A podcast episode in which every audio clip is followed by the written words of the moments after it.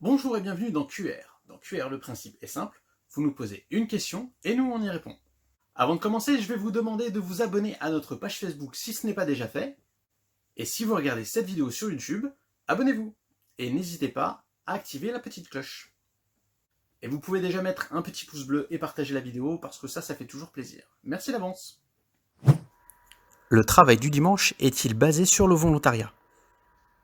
Oui, bien sûr, votre CS ne peut pas vous planifier le dimanche sans votre accord.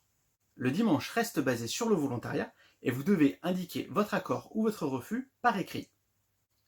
Cet écrit reste valable du 1er janvier au 31 décembre. Vous pouvez changer d'avis à tout moment, pour cela vous devez en informer votre chef de secteur également par écrit. Pour compenser, vous serez payé à 150%. Vous aurez un repos compensatoire qui sera placé avant le dimanche. Il est généralement mis le samedi, mais il faut savoir qu'il n'y a aucune obligation. Vous ne serez pas sanctionné ou discriminé ou euh, ne pas avoir d'augmentation si vous refusez de travailler le dimanche.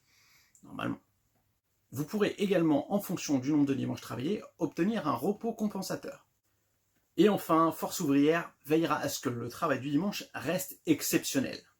Il ne doit pas se banaliser, sinon le principe du volontariat n'existera pas et les avantages qui sont liés également.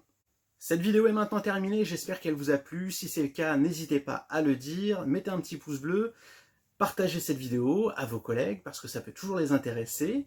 Abonnez-vous à la chaîne euh, YouTube et à notre page Facebook et je vous dis à bientôt.